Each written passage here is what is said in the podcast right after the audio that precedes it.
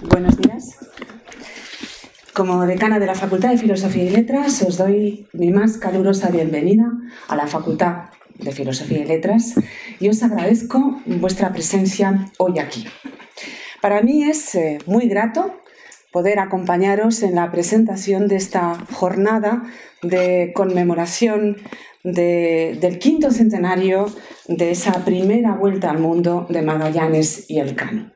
Me acompañan en la mesa Mara Ruiz, presidenta del INICE, esta asociación sumamente activa que eh, moviliza a muchos jóvenes y les, acerca a, la investigación en, distintas, en distintos ámbitos y disciplinas. Y eh, Carlos Arteaga, profesor del Departamento de Geografía de esta facultad y director de eh, esta jornada, a quienes voy a ceder ahora el tiempo y la palabra. Muchas gracias. Muchas gracias, Patricia. Patricia es, la decana de esta facultad y quiero agradecer que nos haya apoyado para poder organizar estas jornadas y eh, sobre todo por su amabilidad de, darnos este espacio y además de su tiempo. ¿no? Pues muchísimas gracias, Patricia, ante todo. Por otro lado, también agradecer a, a, Mara pues, eh, los esfuerzos realizados para que podáis estar aquí, eh, para que este congreso sea grato y eh, sobre todo lo que quiero es que disfrutéis de los maravillosos conferenciantes que han venido, además con mucho esfuerzo, quien ha venido de Extremadura y quien pues de la manera que ha podido entre conferencia y conferencia está, está aquí buscando el hueco para poder daros su sabiduría. Y yo creo que vamos a poder disfrutar de una jornada realmente interesante. Eh, no quiero quitar más tiempo eh, a nuestros ponentes, que ellos son nuestras estrellas reales, y por tanto doy paso a Mara Ruiz, presidenta de INICE. Bueno, muchas gracias. Eh, pues al igual que Carlos, quizás estas inauguraciones tienen mucho con los agradecimientos. Por supuesto, a los conferenciantes que nos van a permitir aprender sobre un hecho que desde nuestro punto de vista, en la, actualidad que vivimos nos queda lejano y probablemente nos va a permitir entender mejor eh, mucho más sobre la época y sobre un evento que desde luego eh, es de los más importantes quizás o el más importante en, el ámbito de la, de la navegación y, bueno, pues eh, nos va a permitir acercarnos a, a, esta vuelta al mundo. Agradecer también a las instituciones que, que, nos acogen y que nos ayudan. Por supuesto, primero a la Facultad de Filosofía y Letras, aquí a su decana, eh, que nos acoge en esta sala, que además permite que, esté casi llena en, esta mañana. Eh, por supuesto, al Ministerio de Defensa, que es quien financia las, las jornadas y quien nos ha posibilitado hacerlas y también la exposición que habéis podido ver al entrar y que va a recorrer diferentes institutos y centros juveniles de toda España eh, a lo largo de todo el tiempo que dura esta conmemoración de, la primera vuelta al mundo y que bueno pues estamos bastante contentos de haber podido realizarla y de que, y de que la vayan a ver diferentes, diferentes jóvenes por todo el país eh, a la Universidad Autónoma, por supuesto, al Museo Naval, que es también quien nos ha cedido las, las imágenes y quien ha colaborado también para poder organizar y, desarrollar estas jornadas. Y quería también ese esfuerzo de los jóvenes de institutos que venís, tanto del Instituto José Luis San Pedro de Pescantos como del Venancio Blanco de Salamanca, que bueno, que hayáis decidido que una de esas salidas extraescolares sea para, para estas jornadas espero realmente que las disfrutemos, que, aprendamos mucho y de nuevo gracias a todos por, estar aquí. Muchas gracias, Marta. Bueno, yo, claro, en mi intervención mm, voy sobre todo a agradecer eh, el apoyo, la participación, la iniciativa a las, distintas instituciones que han colaborado en la organización de esta jornada. En primer lugar, agradezco su presencia aquí a las autoridades que están en representación del Instituto de Historia y Cultura eh, Naval, también naturalmente a la asociación eh, que representa Mara Ruiz, a, a INICE. Eh, quiero también expresar mi agradecimiento a la Asociación Geonopia y, por supuesto, al Departamento de Geografía y a Carlos Arteaga, director de estas eh, jornadas. En fin, gracias a todos por haber traído a la facultad esta, esta jornada. Gracias a todos por el trabajo que ha hecho posible que hoy estemos aquí.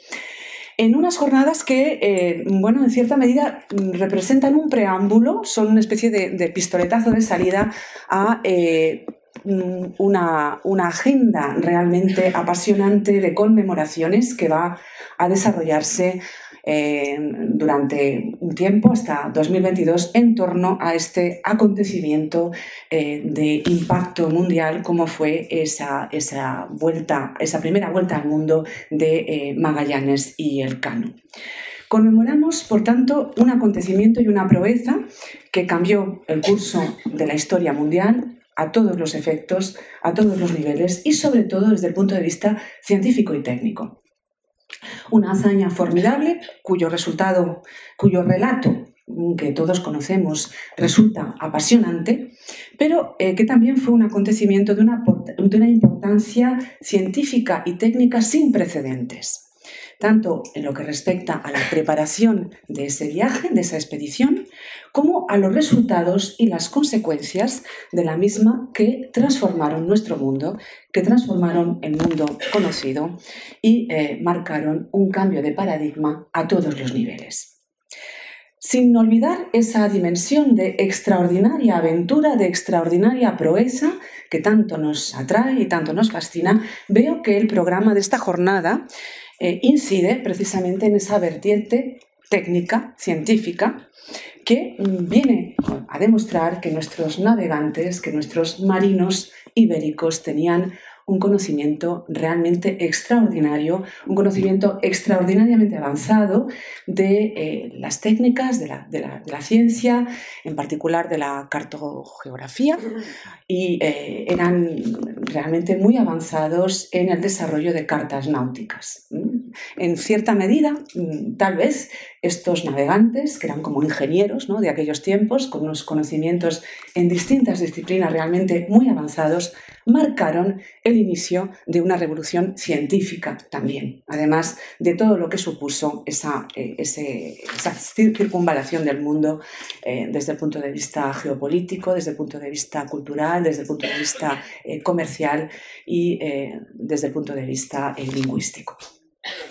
Me parece que es un privilegio contar hoy aquí con especialistas de las distintas disciplinas, de los distintos ámbitos de conocimiento, geógrafos, eh, eh, ingenieros navales, especialistas en, eh, técnicas navales, en ciencia naval, historiadores que sin duda con sus aportaciones abrirán nuevas y necesarias vías de comprensión, de conocimiento de lo que supuso esta expedición extraordinaria a todos los niveles.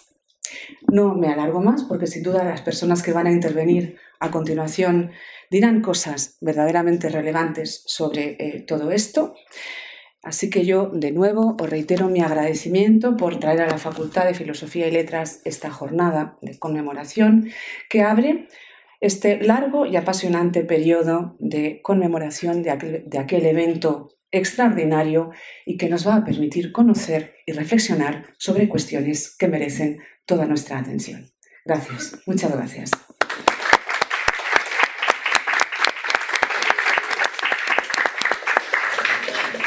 Bien. Muchas gracias Patricia, Mara. Vamos a dar pues inicio a estas jornadas en las que, bueno, eh, se me olvidó antes, pero decir que eh, lamentablemente eh, al final don Juan Rodríguez Garat, almirante director del Instituto del órgano de Historia y Cultura Naval, no va a poder venir. No obstante, para el cierre del coloquio, posiblemente venga Federico de la Puente Maroto, su director de esta misma institución, para participar en el mismo y hacer el cierre. Bien, vamos a pasar primero a la primera parte de la jornada, que va a ser las conferencias en sí mismo. Si tenéis preguntas, las vais a poder trasladar, pero lo vamos a dejar para la segunda parte, apuntároslas si queréis, por eso os hemos dado una carpetita ¿eh? para que se vayan apuntando ese tipo de cuestiones o pensamientos o reflexiones, porque luego haremos un coloquio en el que, eh, además de los tres conferenciantes, Participarán eh, también en el mismo Margarita Rodríguez, profesora de esta universidad y especializada en historia eh, científica, y eh, que moderará en parte ese coloquio de cada, también tanto las preguntas como lo que vaya surgiendo. Estará también David Leandro Massa, que es presentador del programa Histocast, es ahora mismo el programa más seguido ¿eh? Eh, de, podcast. ¿eh? tienen varios premios y de historia, vínculo de podcast dedicado a la historia, con, con más de 40.000 o 50.000 seguidores, por así decirlo.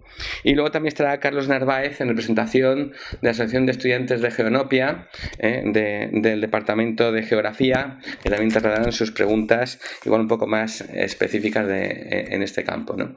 Bueno, pues empezamos pues la, la jornada. Entre medias habrá un descanso de 10 minutillos para ese cambio de fase y vamos a empezar eh, esta, la primera conferencia con el profesor Antonio Sánchez, profesor de, este, de esta universidad y del Departamento de Historia Moderna, que dará la primera charla sobre la primera circunnavegación en el globo 1519-1522, una aventura o un viaje científico. Pues empezamos las charlas. Gracias.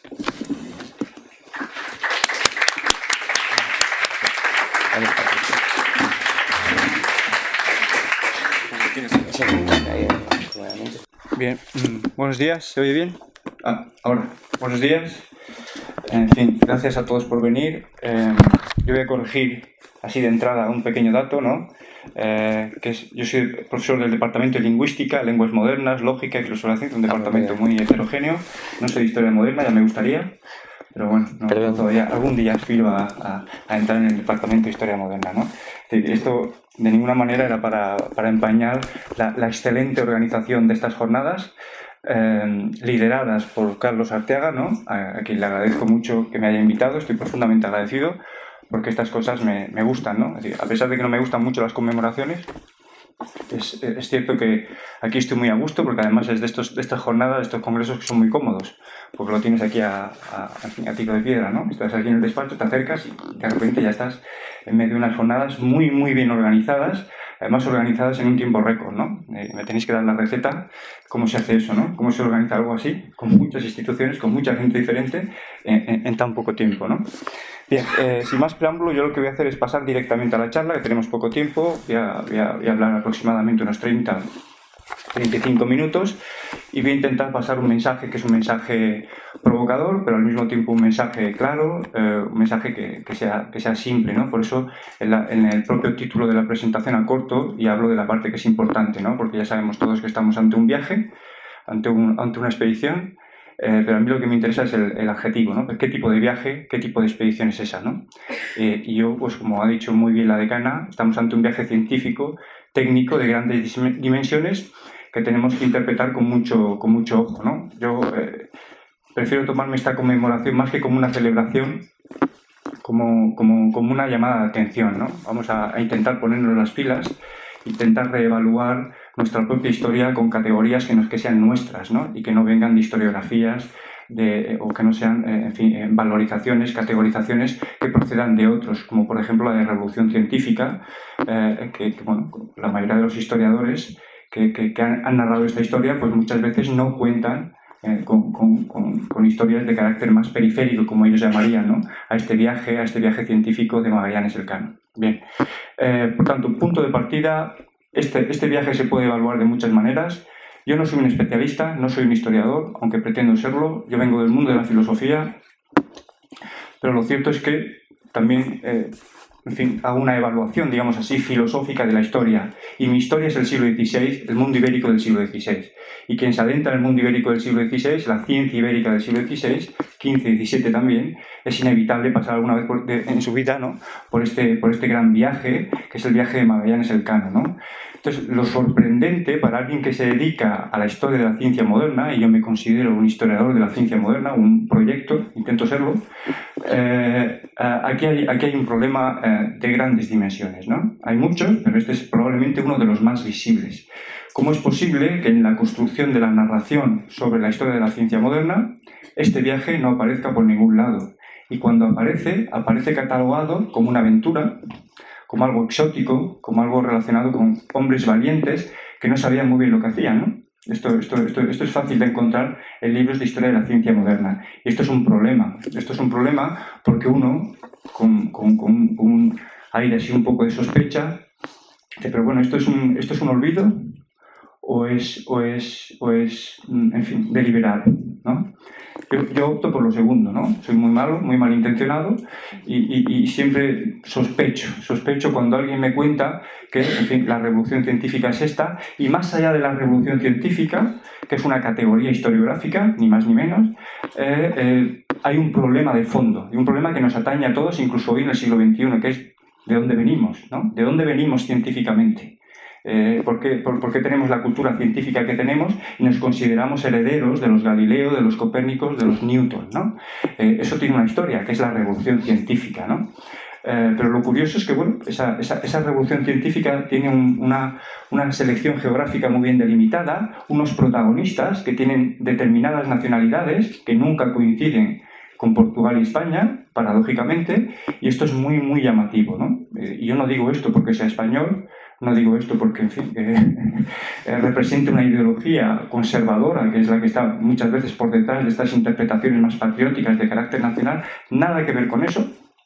Simplemente es una cuestión, podríamos llamar, ¿por qué no?, de justicia histórica. Es decir, esto es un problema histórico, científico, de grandes dimensiones, y quienes se preocupan por construir la historia de la modernidad científica europea no lo consideran. ¿Ok?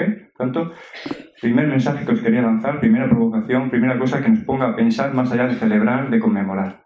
Atentos, ¿no? Esto para la gente joven, que estoy viendo mucha, eh, joven digo de espíritu, ¿no? Porque también aquí gente más mayor, pero que también es estudiante, con sus 50, con sus 60 años, y está muy bien, ¿no? el, punto de vista crítico yo creo que no, lo tenemos que perder de vista en ningún momento. Y este es un ejemplo, ¿no? Un ejemplo para empezar a, a pensar de, de, una manera eh, sospechosa, ¿no? Entonces, esto es lo que yo quería lanzaros. ¿Cómo es posible que la historia de la ciencia moderna no tenga nada que ver con un acontecimiento histórico real a gran escala que transformó la vida de Europa y la vida de los europeos a todos los niveles? Sociales, económicos, políticos, religiosos, diplomáticos. Es decir, ¿alguien es capaz de mantener hoy día que todas estas revoluciones políticas, sociales, no inciden en el mundo de la ciencia? ¿Será que la historia va por un lado y la ciencia va por otro? Si la ciencia es histórica, ¿quién mantendría hoy que la ciencia es histórica? Poca gente, ¿no? Decir, estas transformaciones sociales ejercen una influencia enorme en el mundo de la ciencia. Entonces, bueno, si eso es así, no podemos contar la historia de la ciencia moderna basados exclusivamente en una categoría que es ficticia, es una construcción narrativa, es la revolución científica, ¿no? Entonces, yo como filósofo veía esto, digo, ¿qué pasa aquí? No? ¿cómo, cómo, cómo, parece que hay un, barranco enorme, un gran cañón, ¿no? entre la expansión marítima, que no es una construcción eh, historiográfica, que es una realidad histórica, y una construcción historiográfica que es la, revolución científica. Cuando hablo de historiografía, para que no me entienda, estamos hablando de interpretación crítica de la historia, ¿de acuerdo? Entonces, una manera de interpretar la historia de la ciencia moderna, hay una serie de señores que ya se han inventado historias de la ciencia que podemos hacerlo a través de la revolución científica. Y no me parece mal, es lógico, pero porque la historia que viene después justifica esa elección. Entonces, interesa eso. ¿Por qué? Porque vamos a hablar de Inglaterra, porque vamos a hablar de Centro Europa, porque vamos a hablar de Newton, de Galileo, de Copérnico. Y bueno, es, es fácil adivinar cuál es la nacionalidad de todas estas personas, ¿no? Y la ciencia tiene un gran carácter nacional. Entonces, atentos a eso, ¿no? Eh, entonces el problema historiográfico que quería plantear era ese, ¿no? ese abismo que existe entre una historia real, expansión marítima ibérica, porque son los pioneros, digámoslo así, y la revolución científica. ¿no? Y luego, bueno, ya una vez lanzado esta provocación, este mensaje, que puede dar lugar a cosas interesantes en el coloquio o no, simplemente puede ser mi interpretación, probablemente esté equivocado, pero bueno, esto es simplemente la parte visible, la cabeza visible de un, fenómeno de grandes dimensiones que es la ciencia ibérica y su gran olvido, ¿no? su gran olvido historiográfico. ¿no? Ahora entremos en el viaje, ¿no? O al menos en los preparativos del viaje, que es donde yo creo que queda eh, más claramente visible que se trata de un viaje científico y no de una aventura ligada a lo exótico ni nada de eso. O más que un viaje científico, es un viaje de ciencia. ¿Okay? Un viaje de ciencia, yo creo que esa es la idea. ¿no? Entonces esto podemos interpretarlo, podemos contarlo de muchas maneras. ¿no? Eh, ¿Cómo contar el viaje? Este es el segundo punto de mi intervención. Pues el, viaje yo lo cuento a partir de lo que interpreto que es, el viaje, que es una consecuencia, es decir, una respuesta. Esto es un problema también de la historia nacional, ¿no? que considera que estos grandes momentos, estos grandes hitos de nuestra historia son siempre un punto de partida. ¿no? Es decir, un punto de partida no sabemos dónde, una visión muy teleológica de la historia. Esto también pasa con otro ejemplo que, que reside también en, el Museo Naval, ¿no? la, la, la, carta de Juan de la Cosa. La carta, muchas veces la historia de la cartografía española cuenta esta carta, 1500, y esto es lo pernicioso, la data, la, fecha, perdón, como un punto de partida. Pero cuando uno evalúa al detalle la carta de Juan de la Cosa, esa carta maravillosa, que es fantástica, excelente, que está conservada en el Museo Naval, como digo, es un punto de llegada, un punto de llegada de muchas tradiciones cartográficas. Es verdad que es el primer ejemplar que tenemos en España de cartografía moderna, pero es un punto de llegada, nadie más que verlo. Es decir, eso no es, no, es, no es el punto de partida hacia ningún lugar, ni mucho menos el primer ejemplo de un padrón real de la Casa de Contratación de Sevilla. O al menos yo interpreto que eso no es así, ¿no? Pues lo mismo pasa con el viaje. El viaje no es un punto de salida, es un punto de llegada y es una respuesta a un problema político, diplomático de grandes dimensiones, que es el problema político del reparto del mundo, el reparto ibérico del mundo, nada más y nada menos. ¿no? Esto traducido en lenguaje diplomático, como todo el mundo sabe, es Tratado de Tordesillas, ¿no? se llama Tratado de Tordesillas 1494. Pues bien, el propio tratado también es un punto de llegada y un punto de partida, ahora sí, ¿no? Un punto de partida en muchos sentidos y sobre todo en el sentido científico. Incluso podemos remontar el reparto del mundo, el problema del reparto del mundo, a un tratado anterior que es de 1469, el Tratado de Alcasovas Toledo, donde empiezan las, las verdaderas disputas por la lucha jurisdiccional del Atlántico entre portugueses y españoles y la intervención rápidamente del Papa, de la Iglesia, ¿no? Asunto muy importante, ¿no? Pero vamos a tomar Tordesillas como punto de partida. 1494 y todo lo que supuso ese tratado, ¿no? que en vez de acordar lo que hizo es desacordar. ¿no? El tratado lo, único que hizo es poner de manifiesto todas las tensiones, todos los desacuerdos que existían entre portugueses y españoles. ¿no? esto, es lo fascinante de los tratados, ¿no? en, vez de, en vez de llegar a acuerdos establecen nuevos desacuerdos. ¿no? Pero esto es muy interesante porque la controversia y la disputa es donde florecen cosas interesantes para la historia de la ciencia, ¿no? que es, es como digo, en fin, aspectos sociales, aspectos políticos, no solo ciencia. ¿no? ¿Cuál es el problema eh, de verdad? De verdad, el problema científico que está por detrás del problema político, diplomático de Tordesillas. Unas islas, unas islas que en términos económicos son muy, son muy ricas, ¿no? Las islas de las especias, ¿no? Todo el mundo habrá oído hablar de esto, las Molucas, las famosas Molucas, ¿no? Entonces, lo que justifica ese viaje, el viaje es una respuesta científica a ese problema. ¿Dónde colocar las Islas Molucas en sus correctas coordenadas. ¿no? Por tanto, ¿cómo, cómo, cómo, cómo, no podemos interpretar esto como un problema científico? Para eso tendríamos que considerar que la geografía, que la cartografía, que la navegación no son ciencias, son ciencias preponderantes, reinantes en la primera mitad del siglo XVI. Lo serán también más tarde, ¿no? Pero sobre todo en esta, en esta, en esta, en esta época, ¿no? Por tanto, eh, eh, las Molucas. ¿no? Hemos empezado con, con, ese problema historiográfico, nos trasladamos al problema político-diplomático y rápidamente estamos ante un fenómeno científico que es la colocación, la correcta eh, ubicación de las Islas Molucas, que como todo el mundo sabe están en la parte oriental. El Tratado de Tordesillas no contemplaba esta posibilidad, porque realmente lo que está haciendo es repartir el mundo, pero pensando sobre todo en las Américas, ¿no? en la parte occidental, en el Nuevo Mundo. Pero claro, con el transcurrir del tiempo, poco a poco, eh, comenzando el siglo XVI, nos damos cuenta que los portugueses también son muy hábiles y también llegan a Oriente y empiezan a llegar a sitios que, bueno, en principio son muy, muy ricos en especias como, como, como las Molucas. Aquí se inicia una disputa muy fuerte eh, que justifica otros proyectos científicos de la corona española, como por ejemplo la creación de la Casa de la Contratación. Podríamos interpretar la Casa de la Contratación de Sevilla como una consecuencia de ese Tratado de Tordesillas, es decir, más allá del nivel comercial de la, de la, institución. ¿no? Eh, en 1503 ya teníamos la Casa de la, Contratación constituida, pero en 1508 digamos que habla del departamento científico de la Casa. ¿Por qué? Bueno, porque hay esa respuesta a todo ese volumen de información que llega de las expediciones. ¿no? Por tanto, es decir, la expedición de Magallanes del Camp es una, pero ya había muchas expediciones importantes en ese contexto. Y en, en, 1508 se crea también uno de los grandes proyectos científicos de la corona, el modelo cartográfico del imperio, el mapa oficial del mundo, la imagen oficial del mundo, el padrón real, que está conservado en Sevilla también. Por tanto, proyectos científicos de grandes dimensiones, a gran escala, constituidos en una institución técnico-científica de matemáticas aplicadas, que es la Casa de la Contratación de Sevilla. ¿no? Y a partir de ahí tenemos toda una disputa por la colocación de las Molucas, cosmógrafos, cartógrafos, navegantes trabajando en Sevilla en torno a este problema. que es lo que se ha denominado después por la historiografía la famosa querella de las Molucas, la querella jurídica por eh, la apropiación, la jurisdicción de las, de las Molucas. Eh, rápidamente esto eh, se nacionaliza, como es obvio, y se vuelve en un problema científico y sobre todo eminentemente cartográfico. ¿no? Es decir, quien determina dónde están las Molucas es, la, cartografía. ¿no? Hay muchos estudios de carácter náutico, carácter cosmográfico, geográfico, pero en el fondo lo que vale, el documento importante, el que tiene autoridad, el que tiene prestigio en este contexto, son los mapas.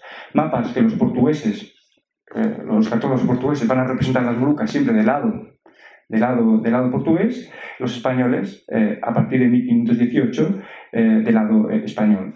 Hay que decir que, aquí traía una, una, cita interesante de Stephen Sapin, que es uno de los grandes historiadores de la revolución científica, que nos dice, pero esto ya lo hemos pasado, ¿no? que bueno, no, hay, no hay tal cosa como una revolución científica y este libro precisamente va sobre eso, sobre una cosa que no existe.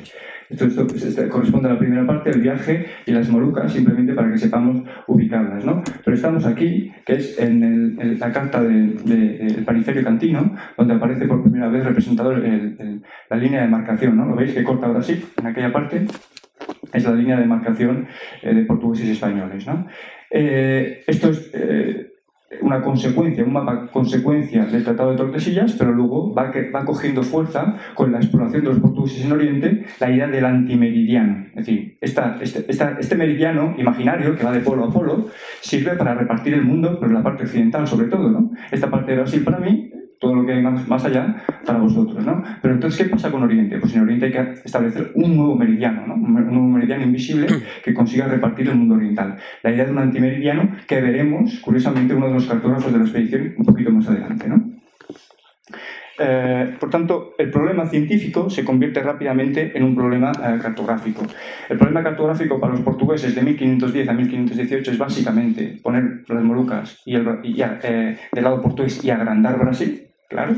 En el caso español es colocar siempre las Molucas del lado español y empequeñecerlo así. Esto es para que la parte de las Américas corresponda en mayor volumen a la jurisdicción española. ¿De? Tanto, eh, esto se ve muy bien con un, con un, con un mapa. Tenía aquí algunos textos para reforzar mi hipótesis, para que no, para que no penséis que soy un mero charlatán. Em, tengo aquí documentos históricos. Esta es la primera, esta es, esta es una carta muy importante a partir de, la cual de contar la historia. ¿no? Es una carta de un, de, un, de un, factor del rey don Manuel I de Portugal que trabaja en Sevilla y que le escribe una carta tipo espía, ¿no? podemos llamarle así, a este Sebastián Álvarez, una especie de espía, que va informando a la corona portuguesa del papel que están ejerciendo los portugueses en Castilla. ¿no? Y le dice, la derrota que dicen llevan, es decir, los, los, los preparativos del viaje, ¿no? Eh, Magallanes y, compañía, es de San Lucas derecho a Cabo Frío, dejando el Brasil a la derecha hasta pasar la línea de partición, el meridiano, ¿de acuerdo? El meridiano de Tordesillas. Y de allí navegar al oeste y al noroeste, derecho al Maluco, a las islas, que es lo que interesa, ¿no? La cual tierra de Maluco yo vi, yo vi asentada, es decir, yo vi representada en la poma, en un mapa y carta que hizo, que hizo el hijo de Reinel, Jorge Reinel, un gran cartógrafo, un gran científico portugués, la cual no estaba acabada cuando aquí vino su padre a por él. Hubo una disputa con el rey de Portugal y su padre, el padre Jorge Reinel, que es Pedro Reinel, otro gran cartógrafo portugués, probablemente el más importante, vino por su hijo y bueno, le echó, una, le un cable con, con, los proyectos científicos que había iniciado, que era este, este mapa, ¿no? Y, y, su padre dice, lo acabó todo. Pedro Reinel acabó el mapa y puso estas tierras de Maluco, es decir, las representó correctamente. Por este padrón, por este mapa modelo, ¿no? Se hacen todas las cartas que hace Diogo Ribeiro, otro cartógrafo portugués que vino con la expedición de Magallanes a Sevilla y que sería el gran cartógrafo de la Casa de Contratación de los años 20. ¿Okay? Este, este, este texto es maravilloso porque es toda una historia científica en clave que hay que interpretar sobre la preparación del viaje, ¿no? Como también las agujas, cuadrantes y esferas. No está hablando de libros de poesía, no está hablando de, de la Biblia, Está hablando de cartas náuticas, de agujas, cuadrantes, esferas, instrumentos científicos de precisión. ¿Ok? Tanto, un dato más para hablar de este, interpretar este viaje como un viaje eh, científico. El mapa al que se está refiriendo el texto es este del cual este es el facsímil, porque el original desapareció tras la Segunda Guerra Mundial. ¿no? Y este es un facsímil que está inacabado y que probablemente no sirvió para nada, quiero decir, no sirvió como instrumento práctico a bordo, porque no tiene escalas de leguas, entonces si no tienes escalas de leguas es difícil ¿no? hacer el paso de hacer la transferencia de los grados a leguas y, y conocer la distancia. ¿no? Eh, es un mapa muy interesante, es el primero que representa eh, las Molucas del lado español. Y lo interesante es que como cartógrafos portugueses, Jorge y Pedro Reiner, colocan las Molucas del lado español. ¿no? Eh, este, esta, este mapa es interesante por muchos motivos científicos que podemos interpretar aquí hasta ad infinitum, ¿no? pero yo me voy a concentrar en lo que representa institucionalmente en, torno al viaje. ¿no? Representa las Molucas, se aparece aquí la imagen que he cortado, está en la parte de la izquierda, ¿no? la parte de la izquierda de la representación, y que aparece aquí. ¿no? Y este, este, este, este gran planisferio sirve se dice que sirve de modelo a, los, a, las cartas que se hacían en la casa, porque la mayoría de, las, de los planisferios que han sobrevivido tienen este aspecto, ¿no? un gran planisferio náutico, con líneas de rumbo, representación de todo el mundo, eh, etc. ¿no? Bien, eh, ¿cómo continuar? Bien, pues los preparativos, ¿no? Estoy un poco contextualizando qué es lo que, qué es lo que nos lleva a, celebrar ¿no? este viaje, ¿no? Y, en un doble sentido, hoy, pero también cómo se, cómo se preparó ese gran viaje científico del siglo XVI, ¿no? Pues si, alguien me pregunta, bueno, ¿cómo, ¿cómo ilustrarías científicamente a través de un viaje el mundo moderno? Ninguna duda. Es decir, podemos contar toda la historia de la ciencia ibérica del siglo XVI a partir de este viaje. Yo me voy a concentrar en los preparativos, porque podemos hablar de los cuatro años de expedición. El relato que, tenemos de Pigafetta, las relaciones del viaje, eh, suelo decir que no cuenta mucho a nivel científico, pero tampoco es cierto, porque va dando continuamente coordenadas de latitud por donde pasa. Y, y, además va dando otro dato importante, que a nivel histórico es fundamental. Va diciendo, los antiguos cosmógrafos se equivocaron porque cuando visitaban estas tierras no las representaron, no las colocaron en su, en su lugar exacto. ¿no? Tanto, ¿qué está haciendo Pigafetta? Bueno, está levantando un problema de grandes dimensiones. Está criticando y corrigiendo a la autoridad de los antiguos tanto, estos, estos viajantes de este viaje científico son algunos de los primeros modernos, que la modernidad científica no contempla, pero que encontramos ingredientes dentro del testimonio del viaje que nos dice que eran modernos. ¿Por qué? De la misma manera que Galileo era moderno. ¿Por qué? Porque criticaba a los antiguos, porque criticaba a Ptolomeo. ¿Qué está haciendo Pigafetta en su relato? Criticar a Ptolomeo también, criticar a los antiguos, no a Ptolomeo astrónomo de Almagesto, al, al, al, Ptolomeo geógrafo de la geografía, de la cosmografía. ¿no? Están mal representados. Esta gente no sabe lo que hacía. Esto es muy interesante. Cómo personas eh, prácticamente analfabetas, pilotos, con una formación muy escasa, eran capaces de poner en tela de juicio la autoridad cognoscitiva de los antiguos. ¿Cómo es posible? Aquí están, están, están moviendo los cimientos de nuestra tradición, de la historia del conocimiento, de cómo personas sin formación, que normalmente han sido relegadas del mundo del conocimiento, del mundo del conocimiento científico, de repente van a ser los protagonistas del nuevo conocimiento. Y corrigen, se atreven a corregir a los antiguos y al mismo tiempo aportan nuevos datos. Oye, que es que resulta, si navego hacia el sur, y bajo de la línea ecuatorial, no me quemo, como decían los antiguos, ¿no?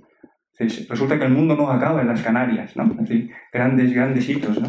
De, la, de, la, antigüedad. Pues bien, esto, esto también lo hacían. Por tanto, sí, el, relato de Pigafetta también es un relato científico, ¿no? A pesar de que eh, para mí es más interesante el tratado de Maximiliano Transilvanus, ¿no? Normalmente se deja fuera, pero este es muy importante, ¿no? El de Moluccas, el de Moluccas Insulis, ¿no? El, el otro tratado de la expedición que además se publica antes del de Pigafetta, ¿no? Aparece en el 23, un año después.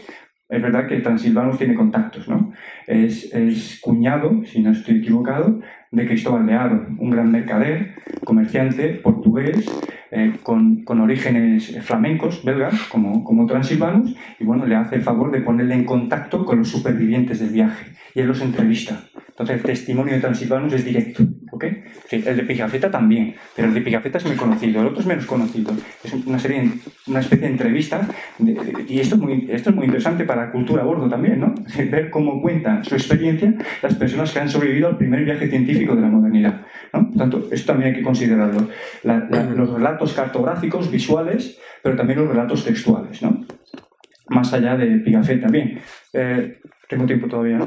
Bien, eh, me voy a concentrar un poquito en los preparativos científicos del viaje y luego nos vamos a formular de nuevo la pregunta, ¿no? La pregunta, si, si realmente esto es una aventura o esto es un viaje eh, científico. ¿no? Mi postura ya está quedando bastante clara. ¿no? Eh, preparativos del viaje, pues hay que plantearse muchas cosas. ¿no? Me voy a pasar los textos.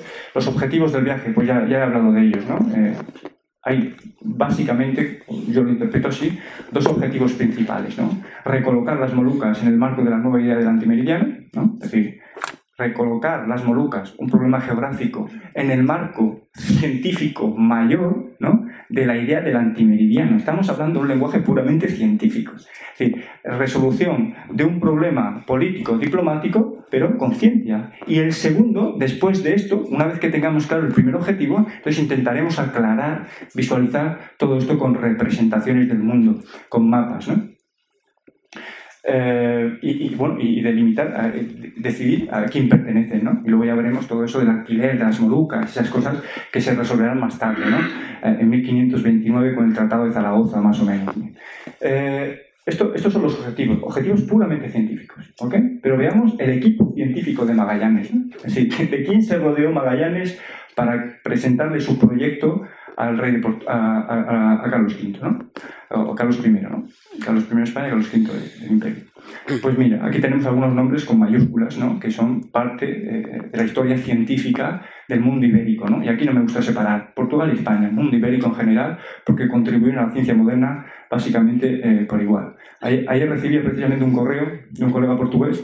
Dice, Antonio, estoy buscando información científico-técnica sobre el viaje de Magallanes, sé que tú has hecho algunas cosas. Y es que me han invitado a una conferencia sobre Magallanes. Tanto al mismo tiempo que estamos aquí hablando, en otra parte de Portugal están hablando del mismo viaje, solo que visto probablemente de una manera muy diferente. Eh, ¿Cómo interpreto yo esto? Pues con un poco de, risa, ¿no? Eh, digo, jolín, qué bien, qué bien le ha salido el tiro a la historiografía anglosajona, ¿no? Eh, ellos preocupándose por quiénes son los, los, padres de la modernidad científica europea, es un problema serio, de grandes dimensiones, y nosotros peleándonos aquí eh, con cosas pequeñas, cosas pequeñas del estilo Magallanes, el canon. En Portugal, Magallanes, en España, el canon. Digo, ya lo tienen todo hecho.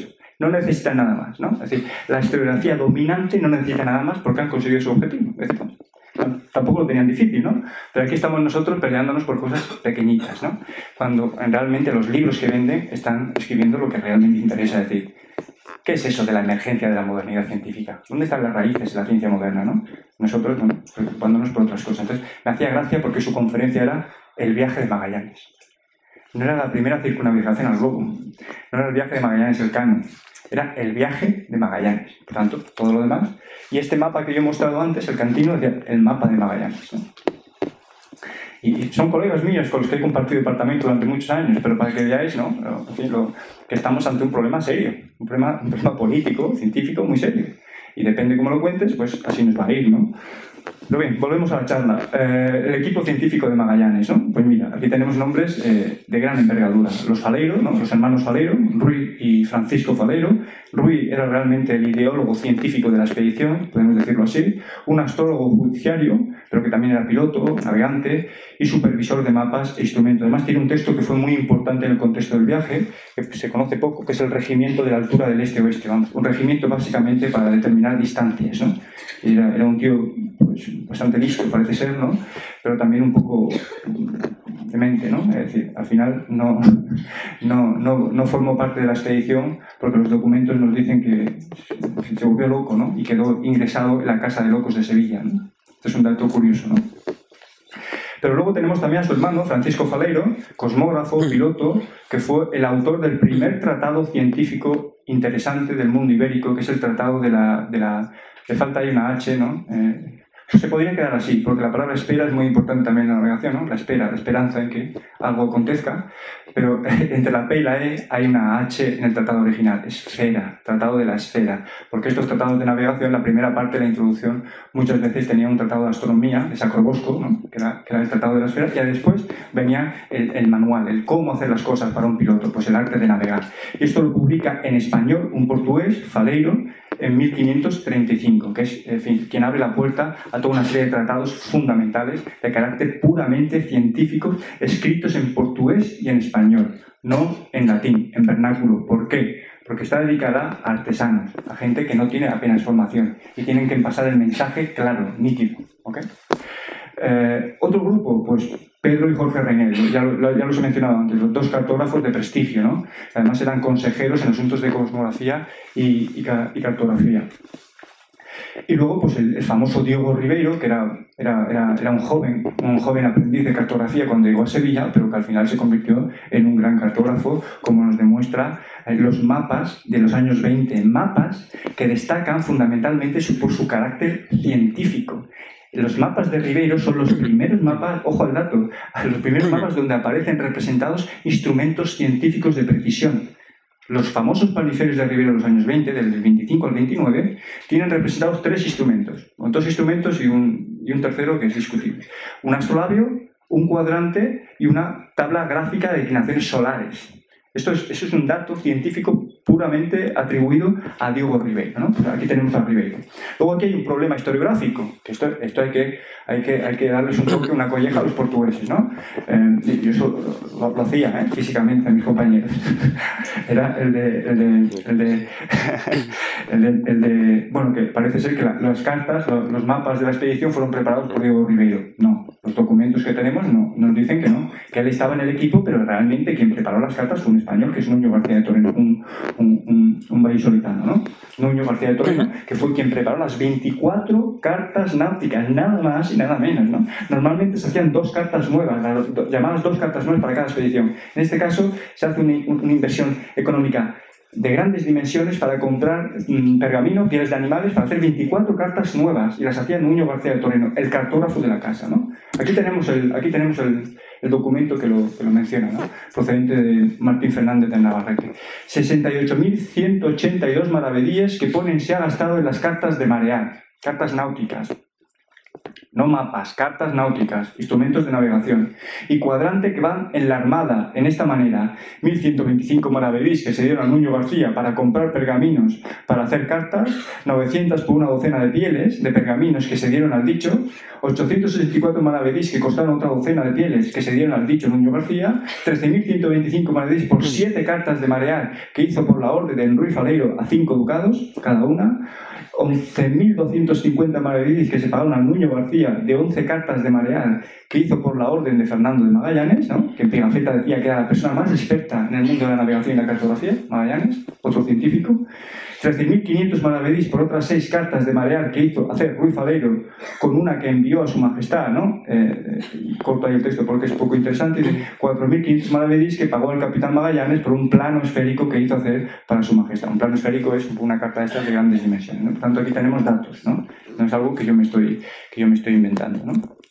Eh, bien, con esto ya queda de manifiesto que, bueno, eh, que gran parte de la inversión económica de la expedición estaba dedicada a instrumental científico. ¿no? Un instrumental científico que estuvo casi siempre liderada por Ruiz Faleiro y Magallanes, pero que fue ejecutada, ejecutada por, por Nuño García de Toreno y no por Diego Rivero, que previsiblemente estaba allí como un aprendiz. ¿no? Em, bien, esto es lo que yo, lo que yo os quería eh, contar, ¿no? partir de un problema historiográfico. Eh, que me permite analizar un problema histórico eh, y decir que esto es, como he dicho antes, es simplemente la cabeza más visible de un fenómeno de grandes dimensiones, que es la ciencia ibérica en general. Este era un viaje, es verdad que probablemente el más importante, pero eh, era, había muchos viajes en, este, en este contexto. Viajes de larga distancia, como dicen algunos historiadores, sociólogos de la ciencia. ¿no? Viajes de, grandes de larga distancia que fueron configurando toda una red, un circuito de información científica de grandes dimensiones. ¿no? En, ella tenemos tratados de navegación, cartas, instrumentos, en fin, todo todo un mundo de ciencia que a mi modo de ver debe ser reinterpretado. Ahora, el desafío para los jóvenes también es cómo contamos esta historia de tal manera que sea atractiva. Y si además la hacemos atractiva intentando engañar a la historiografía dominante, pues mejor aún. ¿Engañar en qué sentido? Bueno, si ustedes no nos quieren dar cobertura eh, a la hora de hablar de nuestras cosas o no quieren darle protagonismo, eh, podemos contarla de, de, una manera que a ustedes les parezca interesante, ¿no? Obviamente, no tenemos Copérnicos, no tenemos Galileo, no hay Newtons en el mundo ibérico. Pero la pregunta es, si yo a usted no le hago, eh, estoy hablando en, de la historiografía anglosajona como un todo, ¿no? como un ente, yo a usted no le hago la pregunta al contrario. Usted lo que me está intentando plantear es que yo evalúe mi historia científica con sus categorías, ¿no? con sus nombres. Está intentando que busque grandes genios entre mi historia. Pero es que no lo sabía, y si lo sabía no trabajaban de esa manera.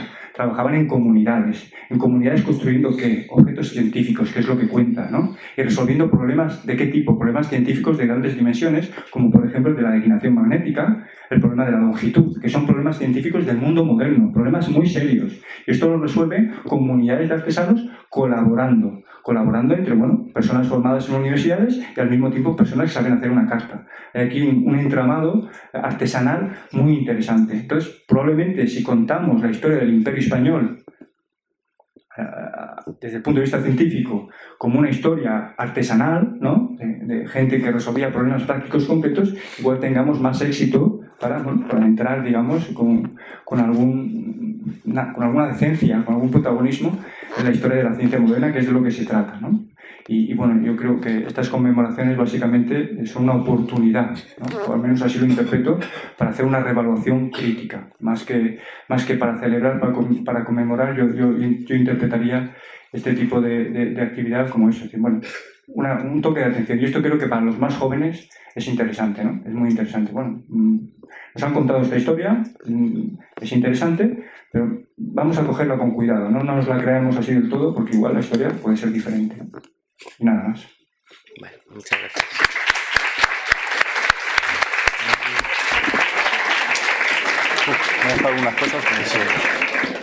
Muchas gracias, Antonio. Luego al final podréis trasladarle vuestras preguntas en la parte de coloquio e igual puede añadir alguna cuestión más mm. en ese momento. Pasamos a la siguiente conferencia que la va a impartir el capitán de navío José Ramón Vallespín Gómez.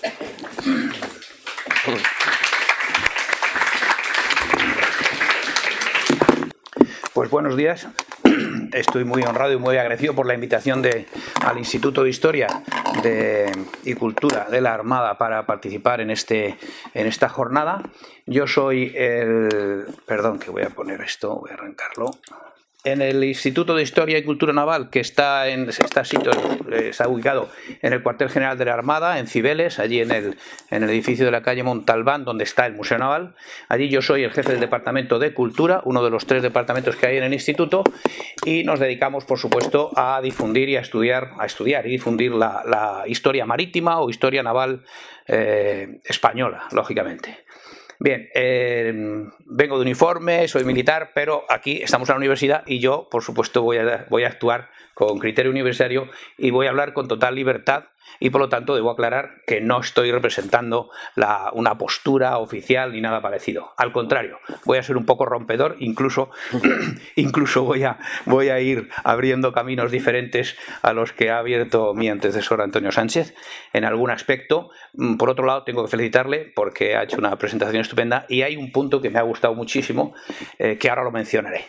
Em, así que voy a hablar con mucha libertad. Eh, iba a preguntaros si tenéis alguna pregunta, nada más empezar para dirigir la, la, conferencia de la mejor manera posible, pero como César ha dicho que no, que al final, pues entonces voy a dar la conferencia y por supuesto al final me, podéis preguntar lo que quiera. el título de mi conferencia, ahí lo tenéis, El abrazo del mundo es, de hecho, yo espero que sea, o creo yo, que es un poco rompedor. Estamos en, las jornadas, en unas jornadas dedicadas a la circunnavegación, la primera vuelta al mundo. Yo voy a hablar de algo que va más allá.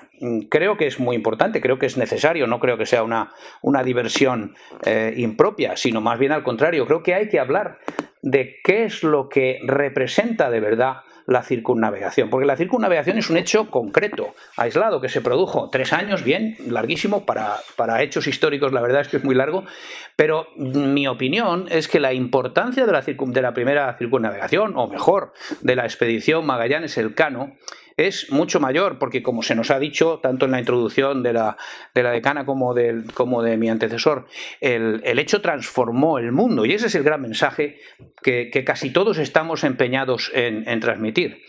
Eh, yo voy a tratar de explicar un poco más ese cambio del mundo, me voy a apartar del aspecto, o no voy, voy a tratar de evitar en el aspecto científico, y voy a hablar más del aspecto geopolítico, que al fin y al cabo yo no soy científico, soy militar, y bueno, algo he aprendido de, geopolítica.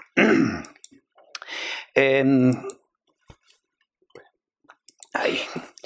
Em, ¿Cómo empezó toda esta historia o cómo, cómo, veo yo que empieza toda esta historia de la circunnavegación? Toda esta historia empieza, o no, no empieza, pero podemos empezar a pensar en ella con el viaje de Colón. Em, se ha dicho mil veces, se repetirá mil veces. El viaje de Colón es el descubrimiento de América. Es un poco lo que tenemos, lo que estamos acostumbrados los españoles a pensar. Colón descubrió América. Y es verdad que Colón descubrió América y, es bueno reflexionar en el, eh, acerca del sentido humanístico profundo de lo que fue el descubrimiento de América. Este cuadro a mí me gusta muchísimo, está en el Museo Naval. Por cierto, tengo que aclarar que el Museo Naval lo tenemos casi cerrado por obras. Eh, hay una exposición muy interesante sobre Asia y el Museo Naval que recomiendo que vayáis a verla de todas maneras, pero es una pena porque el museo ahora mismo lo tenemos en obras y tal. Este cuadro está allí y este cuadro para mí eh, es una, excelente representación porque no nos habla solo de geografía, no, nos habla solo de que, de, que, unos españoles, unos castellanos, unos europeos, como queráis llamarles, eh, llegaron a, un continente desconocido donde había unos, unas personas que vivían allí desconectadas del mundo, eh, sino que nos transmite una idea mucho más social, mucho más humanística. Vemos ahí los símbolos que lleva, que lleva Colón detrás. Por supuesto, esto es, esto es una interpretación, no sabemos exactamente, no tenemos una fotografía exacta de cómo, de cómo iba Colón. Pero ahí tenéis una cruz detrás. Eh, una cruz muy grande detrás, es lo que pintó el pintor que hizo este cuadro. Es un cuadro bastante moderno, es muy bonito, pero es bastante moderno. Y yo creo que hay que empezar por ahí. Eh, estamos hablando de ciencia, estamos hablando de imperio, estamos hablando de navegación, pero estamos hablando también de un orden social. Creo que hay que aclarar una cuestión. Hoy la religión se entiende como una cuestión personal de la, moral de las personas. En aquel tiempo la religión no era eso, la religión era el orden social. Y el, orden que llevaba Colón con, todos sus, con toda su expedición y con la autoridad que, que le daba ser nombrado almirante de las Indias, almirante de las tierras que descubriera, incluía enormemente, como, como, un componente importantísimo, el llevar un orden social, que era el cristiano en aquel momento, a las Indias. ¿Qué otros órdenes había para que nos demos cuenta? Bueno, pues en Europa había, dos, digamos, tres órdenes sociales basados en la religión, que, insisto, era mucho más que, lo que hoy entendemos por religión. Existía el, orden, el orden musulmán, el orden islámico, con el que estaba en lucha, en lucha concreta el, mundo cristiano. De hecho, también se nos ha explicado muchas veces que la, llegada a América de los españoles fue una consecuencia del impulso que tenían de haber luchado contra el Islam para expulsarlo de lo que hoy es España, y entonces con ese impulso, pues siguieron, siguieron hacia adelante y llegaron a América. El otro orden era el, orden judío, que estaba, digamos, eh, insertado en el, en el, orden cristiano, también en el orden musulmán, y yo quiero que se tenga en cuenta, muy, muy en cuenta todo esto a la hora de comprender todo lo demás. ¿Realmente Colón iba a descubrir América? Es un tema fascinante, pero lo que sí que podemos asegurar, o sea, si realmente Colón sabía dónde sabía que había una América allí, oficialmente no se sabe, no, no lo decimos, pero los, los indicios son de que Colón sabía que había una tierra y que estaba mucho más cerca de lo que se suponía que tenía que estar Asia. Pero en esta imagen lo que quiero representar es que el verdadero objetivo de Colón, o al menos lo que le habían mandado hacer eh, los reyes, era descubrir las Indias.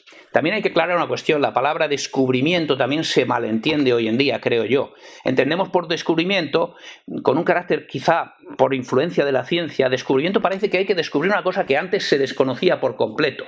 La palabra descubrimiento literalmente quiere decir descubrir, dejar de cubrir algo que está cubierto. Si algo está cubierto, es perfectamente posible que es que lo hayamos cubierto.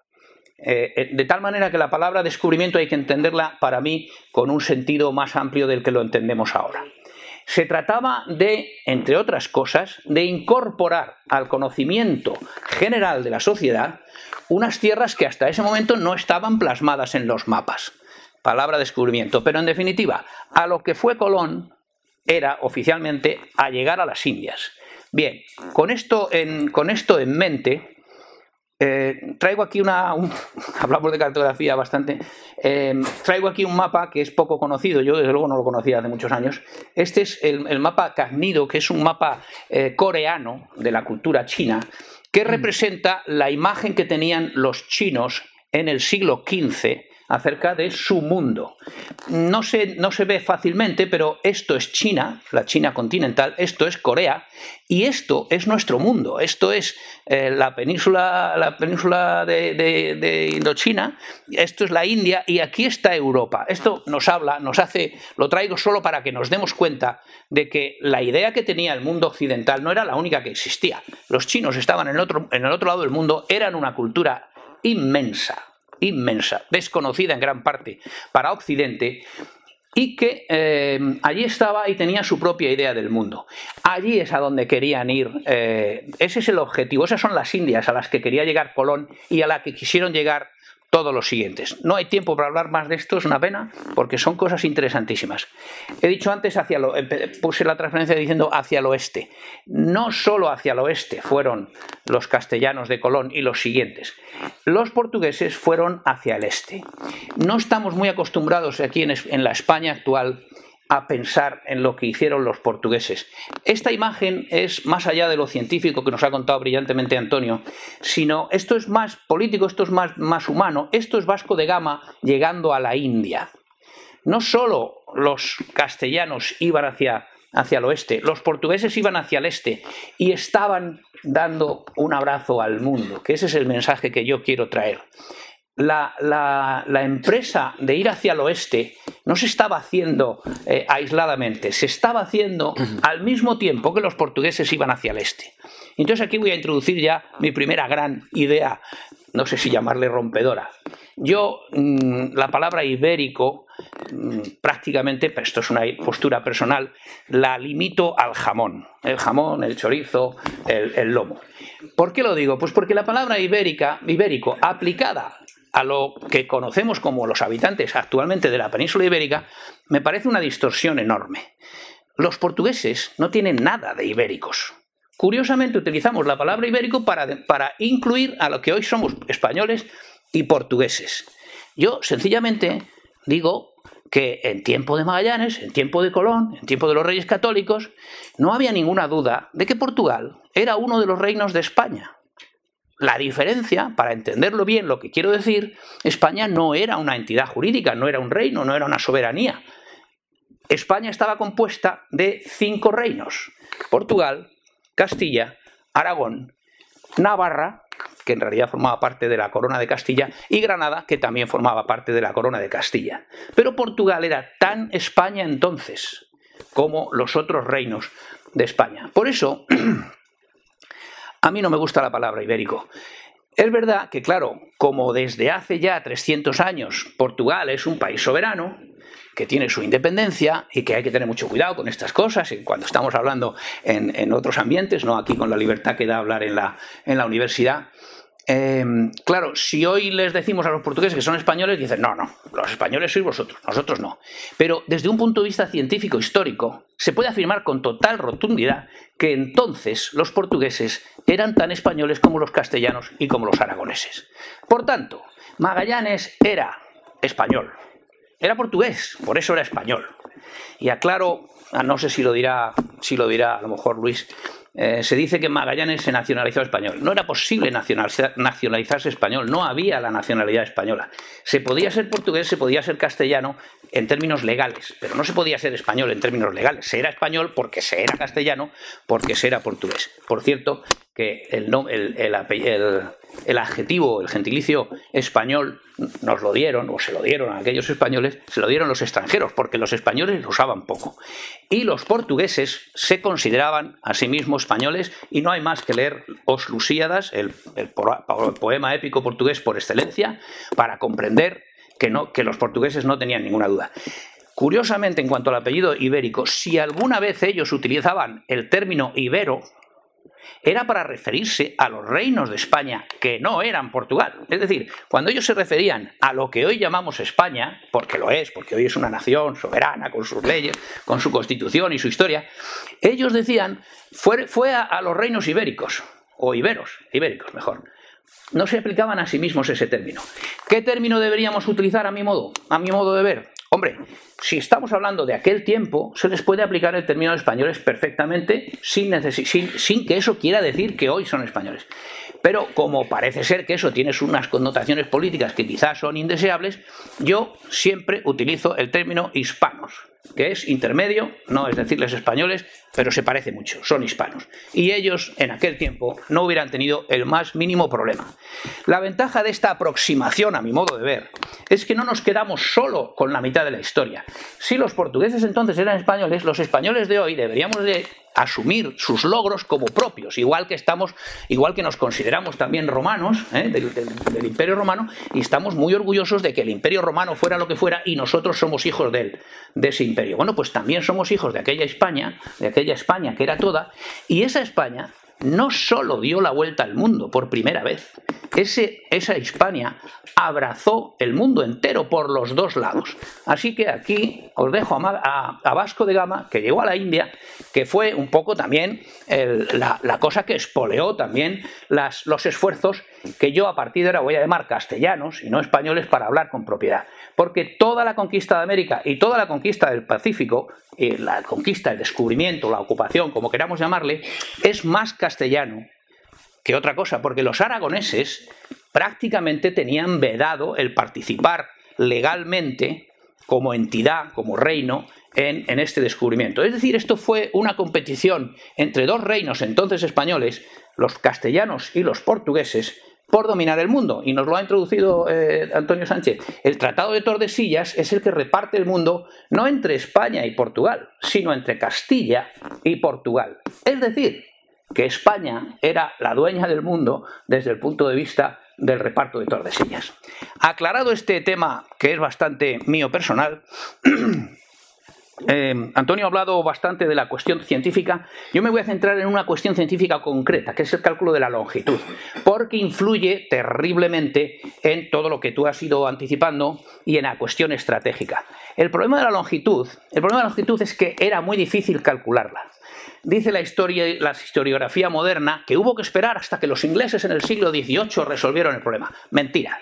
Los españoles, los, españoles, incluidos los portugueses, navegaban por el mundo entero y no tenían gran problema por no calcular la, eh, longitud con, total precisión. Pero es verdad que en términos estratégicos tenía una enorme importancia, clarificando cómo, cómo navegaban aquella gente. Esta primera imagen es un, representa un derrotero. Los derroteros eran libros que explicaban las derrotas que había que seguir. Lo pongo primero porque antes de que utilizaran los instrumentos náuticos, antes de que, intentaran que fueran capaces de calcular la latitud, los navegantes del mundo se habían acostumbrado a navegar, vamos a decirlo de alguna manera muy, muy coloquial, de oídas. Leían un libro, veían lo que tenían que hacer, veían el rumbo que tenían que hacer de un sitio a otro y entonces eh, calculaban sobre todo eh, su, latitud. Este señor que aparece aquí es, un navegante calculando con una ballestilla la altura de la, de la estrella polar, que es la que por la noche les daba la latitud. Cuanto más al norte estás, más, más alta está la, más alta está la polar. En el polo norte, la estrella polar la tenemos en la cabeza. En latitudes medias, la estrella polar la vemos a mitad de altura. En el ecuador, la estrella polar se pone por el horizonte y, de hecho empieza a dejar de ser útil para navegar. Por eso los navegantes de aquel tiempo, cuando pasaban al hemisferio sur, tenían que utilizar la cruz del sur. Eh, mm, esto se lo añadían a la información que les daba la aguja magnética, el compás, y con esos libros, con, esas, con esa mm, latitud, ellos establecían los rumbos que les mandaban las cartas. Efectivamente, había cartas de navegación, pero las he puesto en cuarto lugar porque la carta de navegación era, no era lo que es hoy. Hoy es una herramienta absolutamente imprescindible porque requerimos una precisión bueno, eh, enorme comparado con la precisión que necesitaban entonces para navegar, eh, pero mm, la, utilizaban la carta mucho menos que ahora, era mucho más caro utilizar cartas, esas cartas no sabemos muy bien cómo eran, tenemos las cartas que tenemos son las que se han conservado, que son más cartas de representación que de trabajo. Estas cartas que hemos visto y que vamos a ver en mi presentación también, esta misma, que es la carta pisana, una de las cartas más antiguas que se tiene, si no es la más antigua de la que, se conserva, estas cartas eran, eh, eran muy caras de fabricar y las que se fabricaban para enseñársela a los reyes y explicarles dónde había que mandar las, expediciones, dónde había que, establecer puntos de comercio, no necesitaban una precisión muy grande para navegar. Las que se hacían para los navegantes eran otra cosa y se hacían con materiales que ya se sabía que no hacía falta gastarse mucho dinero en ellos porque las cartas se usaban y, cuando se gastaban pues se, volvía a hacer otra. Eh, así que las cartas eran muy importantes pero casi navegaban más por el conocimiento que tenían. Nada más que hay que pensar que antes de que, lo que voy a relatar ahora, de que los españoles dominaron el Pacífico entero, lo habían hecho unos, lo había hecho un pueblo mucho más primitivo que no tenía cartas, ni tenía astrolabios, ni, ni compases, que eran los polinesios, que habían recorrido el, Pacífico entero, se puede decir que casi de memoria. De hecho, para mí personalmente, que, es, que una de mis profesiones es navegar, yo todavía me cuesta entender cómo esta gente era capaz de encontrar las diminutas islas que encontraban. Llegaron hasta la isla de Pascua, que eso ya es el, rizar el rizo. Bien, el último instrumento de navegación que se añadió ya por el siglo, precisamente el siglo XVI, fue la corredera que servía para calcular la velocidad del barco. Esta gente navegaba lo que hoy llamamos por eh, calculando primero la, la, latitud y luego a base del compás y de la, del rumbo que iban haciendo y de la corredera calculaban la velocidad y, sobre la carta pintaban lo que se habían desplazado. Eso se llama, hoy llamamos estima, entonces era navegar de fortuna, etcétera, etcétera. Era un, cálculo matemático también, porque había que saber el rumbo que llevabas y había que tener cartas para pintarlo. Pero navegaban también mucho más de, de conocimiento de llevarlo en la cabeza que otra cosa. En los libros de navegación del siglo XVI, los pilotos explican de memoria cuántas leguas hay de este puerto a este. Lo saben de memoria.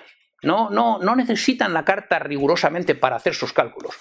Bien, eso era la ciencia náutica. El astrolabio no es que sustituya a la ballestilla, pero al contrario, el astrolabio es un instrumento que se desarrolló también finales del siglo XV, principios del XVI, para calcular muy precisamente la latitud. sirve para tomar la altura del Sol, la, ballestilla. Se utilizaba para calcular la altura de la estrella polar por la noche y el astrolabio para el Sol. Bien, los barcos. No voy a entrar mucho, seguro que Luis va a explicar cosas de los barcos. Eh, mm, los barcos ya eran una ciencia en sí misma, la construcción naval lo sigue siendo. Es una, es, nosotros le llamamos arquitectura naval. Hacer un barco probablemente es más difícil que hacer una casa.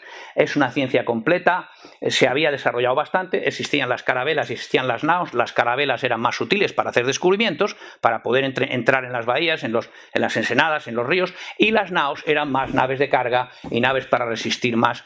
Eh, la fuerza de la mar. No voy a incidir porque no tenemos tiempo. Eh, carta de Juan de la Cosa, la traigo aquí, no voy a entrar en el tema concreto de la cartografía, solamente remarcar que mm, eh, es lo que he dicho antes, esta es una carta que está hecha no para navegar, está hecha para explicarle a las autoridades qué es lo que hemos descubierto. Aquí vemos esto, todo esto verde es el continente americano, que ya se ve que, y este es, el, este es África y Europa y Asia, que ya se ve que las, escalas no coinciden.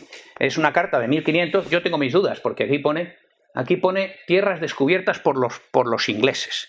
Y los ingleses hasta mucho después no descubrieron todo esto que parece toda la costa de Norteamérica, en 1500. Esto es una cosa muy llamativa de la, de la carta de la Juan de la Cosa, que por supuesto animo que vayáis a verla al Museo Naval cuando esté otra vez dentro de unos meses eh, disponible. Si no, en Internet también se puede ver. Bueno, el, Atlántico, una vez que, lo pongo ahí rápidamente, hubo que pasar el Atlántico, llegó Colón a América, a América, y entonces, ¿qué es lo que pasó después? Pues que mm, los portugueses llegaron a, al extremo de Asia, llegaron muy poquito después.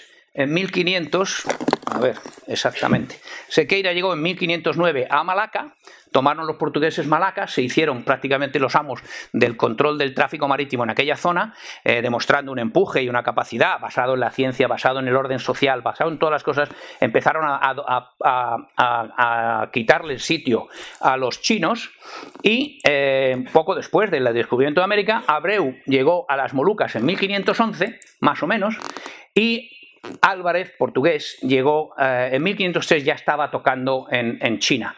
Ahí tenéis los dos escudos que he puesto. He puesto el escudo de Castilla y el escudo de Portugal. ¿eh? Eh, y este es el abrazo del mundo. Aquí es donde empieza el abrazo del mundo que yo, al que yo me refiero. Castilla y Portugal los dos españoles en aquel tiempo. Balboa descubre el Mar del Sur en 1513 y dice, eh, en ese momento la idea que tenían, mm, la idea que tenía la ciencia en ese momento era una idea deficitaria porque efectivamente se tenía una idea bastante clara. Lo hemos visto en la idea, en la carta de Juan de la Cosa, se empezaba a tener una idea bastante clara de lo que era el mundo conocido hasta América y se sabía más o menos cómo era Asia, bastante. Ya habían llegado, como digo, los portugueses. Pero el Pacífico era, era la cara oculta, dicen algunos, la cara oculta de la Tierra, un poco a, imagen de, o en paralelo de la imagen de la, de, la, cara oculta de la Luna. No se conocía. Aquí hay una de las, una de las incógnitas más fascinantes de toda esta historia, y esto, y esto es bastante científico. Es el tamaño de la Tierra. El, Pacífico está vacío. O sea, cuando llega Balboa al Mar del Sur y cuando llegan los portugueses al, oeste del Pacífico, no sabían lo que había en medio. Eso es una de las grandes incógnitas. De hecho, hay quien dice que Magallanes creía que en cuanto pasara el estrecho de Magallanes se iba a encontrar las Molucas enseguida. Lo que tú has mencionado de, la carta que has mencionado de, de quién era, de, de Reinel. Parece como que dicen, y después de pasar por el sur de, América, ya se van a encontrar, bueno, no se llamaba América entonces, ya se van a encontrar enseguida las Molucas y se encontraron con que había un, un, océano inmenso. ¿Hasta qué punto? Esa es la pregunta. ¿Hasta qué punto eran ellos conscientes del tamaño real de la Tierra? Eratóstenes lo había calculado con una precisión que hoy puede sorprender a algunos. La verdad es que calcular el tamaño de la Tierra en realidad es sencillísimo. Porque si la Tierra es esférica, y ya lo sabían perfectamente, es otra de las cosas que quiero dejar bien clara, sabían perfectamente que la Tierra era esférica, no redonda, esférica, no tenían ninguna duda. Si no, no hubieran intentado llegar a las Indias. Colón no hubiera intentado llegar a las Indias ah, ah, ah, si no hubiera sido esférica. Lo sabían, entre otras cosas, por la sombra que daba la, Tierra en la Luna. Por supuesto, porque veían que los, barcos en la mar se, escondían debajo del horizonte, etcétera. No tenían ninguna duda. Lo que parece que no está claro es si sabían cuál era la dimensión de la Tierra. Si la Tierra era mucho más pequeña, como dicen algunos que creían, parece ser que es una de las posibilidades para que Colón creyera que América era Asia, que la Tierra era mucho más pequeña. Pero si la Tierra es redonda y es mucho más pequeña, entonces también es más pequeña hacia el norte, no solo hacia el este y el oeste. Es un tema apasionante, no voy a entrar en él porque no tenemos tiempo, pero ya lo digo, uno de los incógnitas. ¿Qué idea tenían del tamaño de la Tierra. un tema bastante bonito para investigar. Bien, los castellanos siguen yendo eh, siguen em, explorando. El, objetivo de llegar a las Indias sigue presente desde el primer momento. No es una cosa que se le ocurrió a Carlos I cuando Magallanes se lo, se lo ofrece. Esto ya lo quería hacer eh, el, el, rey católico, Fernando. Ya quería él llegar al, a, todas sus tierras. Es verdad que el antemeridiano, la idea del antemeridiano se produce después del meridiano. Primero se, se, establece el meridiano y conforme van llegando empieza a ser necesario definir el antemeridiano. Pero el impulso por llegar a las Indias seguía siendo el mismo. Y después de unas ciertas expediciones que, se van intentando, Solís intentó, intentó encontrar el camino en 1515, por fin Magallanes, y, aquí no voy a prácticamente entrar porque no es parte de, yo voy a entrar en el resto, en 1520 y en 1521 Magallanes consigue pasar por debajo de, lo que hoy llamamos América y consigue llegar a las Filipinas y después que él a las Molucas. Este es el, este es el camino real que hizo, ¿eh? subió por un camino bastante fácil al final, es decir, una de las cosas que hay que señalar para que lo comparemos con los siguientes es que el camino de llegar a Filipinas fue relativamente fácil, cuidado, eh, durísimo, pero tuvo siempre el viento a favor, porque verdaderamente cogió una ruta que era con el viento a favor todo el tiempo. El problema fue lo contrario, el problema fue eh, mm, la vuelta. Hago una, interrupción en el esfuerzo que, explorador que hubo y entro en la cuestión de, quién son las Molucas, como Antonio Sánchez ya lo ha explicado bastante. Me alegro, esto es lo que quería señalarte, Antonio, que me encanta lo que has dicho, de que el objetivo del viaje era determinar si las Molucas eran castellanas o portuguesas. Y era un problema, efectivamente, cosmográfico, eh, cartográfico, efectivamente. El hecho de que se trajeran especias era una especie, una forma de decir, oye, y esto alguien tiene que pagarlo. Sí, sí, no hay problema. Esto se paga con, la, con el comercio que vamos a hacer. Pero el objetivo oficial del viaje era eh, encontrarlo. Eh, no hablo de este grupo gráfico, ya lo ha traído Antonio, excepto que, si acaso, para, para remachar lo que he querido decir, aquí dice eh, la línea que separa, no exactamente lo que pone, pero dice de Castilla y Portugal, no dice España y Portugal, dice que es la línea que separa Castilla de Portugal. Y estas, aquí sí que se ve bien, las Antillas del rey de Castilla no del rey de España. Españoles eran todos. Bien, eh, esta es efectivamente, esta es la visión portuguesa, es, un, mapa que se ve que efectivamente que el Nuevo Mundo se acaba ahí, no, no, sigue hacia el oeste, porque este es un mapa portugués que lo que insiste es en la parte del camino portugués hacia las Molucas. Aquí eh, no están todavía pintadas, pero ya se anuncia que este es el camino portugués para llegar a las Molucas, a la especiería. Este, en cambio, es el de Diego, el de Diego Rivero, que, lo ha, hablado mucho de él eh, Antonio, y efectivamente aquí tenemos los, los, instrumentos de navegación que mencionabas. ¿eh? es, un, es, una carta muy científica, y esta, en cambio, eh, cubre todo, porque Diego Rivero además es que era portugués, pero esto ya está más hecho desde el punto de vista de, de Castilla, esta carta.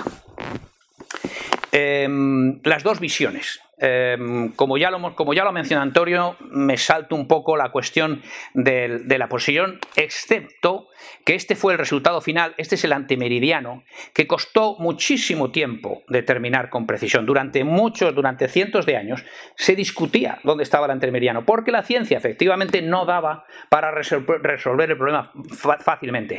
¿Por qué? Pues porque la posición del antemeridiano depende del tamaño de la Tierra. No exactamente, pero tiene una gran importancia. ¿Por qué, ¿Por qué depende del tamaño de la Tierra? Pues porque, como he dicho, que no sabían calcular con total precisión la latitud, en gran parte calculaban las distancias que habían recorrido. Eso es lo que habían calculado los portugueses. A la hora de determinar si eran suyas o no, los portugueses decían, si hemos navegado tantas leguas hacia el este, hemos, hemos cambiado tanto de, longitud y por tanto están más acá o más allá. Era bastante impreciso. Pero bueno, ahí tenéis el antemeridiano colocado más o menos donde al final la ciencia ha determinado que estaba. Eh, se fijó eh, uno, de los, uno de, los, de los tratados en los que se trató de fijar fue en el Tratado de Zaragoza de 1529, en el que, aprovecho para decir, ya esto es posterior a Magallanes y al Cano, eh, este tratado realmente hizo que España Castilla en ese momento reconociera que eran portuguesas, pero previo pago de una cantidad muy sustanciosa de dinero del reino de Portugal al reino de Castilla, al emperador, para, comprárselas. Eso no es realmente reconocer que eran tuyas porque lo diga la ciencia, eso es hacer un apaño geopolítico. Estamos hablando de un Portugal que ya está con un pie dentro de la monarquía hispánica. Carlos I se había casado con Isabel de, Portugal, eh, Felipe II iba a ser hijo de una portuguesa y iba a heredar el, finalmente iba a heredar el reino de Portugal de una manera parecida a como Carlos, que era flamenco, no era español, no había nacido en, España ni por asomo, había nacido en, Flandes, pero era hijo de una española y por eso acabó siendo el rey de Castilla, rey de Aragón, hoy le llamamos rey de España por abreviar. Em, seguimos con la historia de los viajes. Y entonces tenemos que inmediatamente, y estas, aquí es donde empieza la explicación de lo que pasó después, donde se empieza a, materializar de verdad el abrazo del mundo, aquí tenemos que en 1526 hay otra expedición que también pasa por el sur de, América, pasa por el estrecho de Magallanes. Eh, hace una ruta muy parecida a la de Magallanes, favorable, eh, Pizarro llega en 1526 a Perú, se empieza a conocer el lado, el lado oeste de, Sudamérica y también de, Norteamérica, y ya por fin Saavedra, por orden de Cortés, es otro explorador ¿eh? que, hizo su expedición en 1528, ¿eh? por orden de Cortés, ya sale desde México, ya no baja al estrecho Magallanes. Hay que aclarar que el descubrimiento del estrecho Magallanes es un descubrimiento eh, científico y geográfico indudable, de una importancia capital, pero que para los marinos realmente no fue todo lo importante que parece. ¿Por qué? Porque estaba muy lejos, era muy difícil de pasar, era muy laborioso y entonces los navegantes de aquel tiempo llegaron a comprender que una vez que estás asentado en, América Central, pues que puedes salir perfectamente de América Central para llegar al extremo de Asia. Ya empezaban a ser totalmente conscientes de las dimensiones de la Tierra porque cada vez que viajaban empezaban a darse cada vez más cuenta de la dimensión. Realmente ya Magallanes ya se puede decir que con Magallanes ya se dan cuenta de que el Pacífico es inmenso. Sería discutible que con, qué precisión llegaron a calcularlo, porque la, la, corredera que he mencionado antes, el instrumento para medir la velocidad, tampoco es de una precisión muy grande, eh, pero evidentemente ya se daban cuenta de que había, vamos, eran totalmente conscientes de que había un, eh, un, un, océano inmenso por medio. Bien, continúa habiendo expediciones, Grijalva en 1534 eh, y también en 1537, pero en todas estas, estas expediciones lo que está volviendo es el viaje de ida. ¿Qué pasaba cuando llegaban allí? Pues que no volvían. Juan Sebastián Elcano pudo volver por el camino portugués Em, estos navegantes no volvían, se quedaban allí, acababan volviendo en barcos portugueses, no habían encontrado todavía lo importante que era el tornaviaje del que voy a hablar ahora. Villalobos, una de las expediciones más importantes que acaba en Filipinas, 1524, eh, eso está mal. 1542, exacto. Y Legazpi, por fin, Legazpi todavía sin saber volver, Legazpi es el encargado de llegar a colonizar las Filipinas. Ya se ha entregado la soberanía de Molucas a los portugueses, Portugal ya es, todavía no, todavía Portugal no está integrada en el, en el, en el reino, en la monarquía hispánica, y entonces todavía están yendo allí sin saber cómo volver. Legazpi, de hecho, va con intención de colonizar las, Filipinas. Las Filipinas que están más al oeste que las Molucas, el rey Carlos y su sucesor Felipe se, las quedaron, a pesar de que en aplicación del, del antemeridiano se las tenían que haber entregado a Portugal. Eso demuestra que lo que había era un acuerdo, un reparto. El reparto de Tordesillas, que para mí fue más amistoso de lo que ha dicho antes Antonio, para mí fue más resolver unos problemas que no crear nuevos. Es verdad que un tratado diplomático nunca resuelve todos los problemas y surgen nuevas cosas. Pero para mí el tratado entre, entre, Castilla y Portugal con la sanción del Papa, que era aragonés, y ahí se parece mucho a lo de que, que, por Castilla y por León un nuevo mundo dio Colón, con el dinero de Aragón, dicen los aragoneses. Esto es muy parecido. Se pusieron de acuerdo Castilla y Portugal, pero el árbitro fue un Papa que era aragonés y que trabajaba para ambos. Vamos, trabajaba, quiero decir, que trabajaba en sintonía con ambos. Eh, lo que da una idea de lo que era entonces la unidad de aquella España de la que yo hablo la, unidad subyacente. Bien, el problema es que no había, no sabían cómo volver. Es decir, que la aventura de la circunnavegación, la aventura de descubrir, de llegar a las Indias, estaba todavía incompleta. ¿Por qué? Porque no podían volver por el otro camino porque era portugués. Se habían repartido el mundo y los portugueses dicen, no, vosotros en vuestra parte y nosotros en la nuestra. Y había muchas menos peleas muchas menos peleas de las que estamos acostumbrados a oír. Y ahora voy a, añadir otra, otra cuña, eh, digamos, un poquito rompedora, aunque no tanto, acerca de geoestrategia. ¿Qué es lo que le ha pasado a España en todos estos 400 años? El mayor factor que ha tenido España es que, como España era una nación humanista, se preocupaba de las ciencias humanísticas y no de las ciencias positivas como la matemática, etcétera, etcétera el mundo protestante, que precisamente empiezan a hacer justo cuando se, más o menos cuando se descubre, cuando se llega al Pacífico, eh, este mundo protestante le ha ganado la batalla geoestratégica al, mundo humanístico que hoy llamamos católico. Se quedó atrás porque no se preocupó de los bienes materiales, pues porque eso está en el, por decirlo en lenguaje moderno, en el ADN de nuestra religiosidad, entendida como orden social, no como creencia en un dios o en otro el, mundo eh, católico en el que nosotros estamos sumidos desde hace, toda la vida, es un mundo fundamentalmente humanista. Por eso, de lo que, lo que más aportó aquella España al mundo de entonces, y es de lo que más orgullosos debemos estar, es de la creación del concepto de la humanidad como realidad social. Se descubrió un mundo, se, se, abrieron rutas geográficas, rutas marítimas, se, se cartografió el mundo. Pero además, aquella España entregó al mundo un concepto de la humanidad como conjunto. No somos reinos separados, no somos eh, religiones unas como otras, contra otras. Esto es un mundo habitado por la humanidad.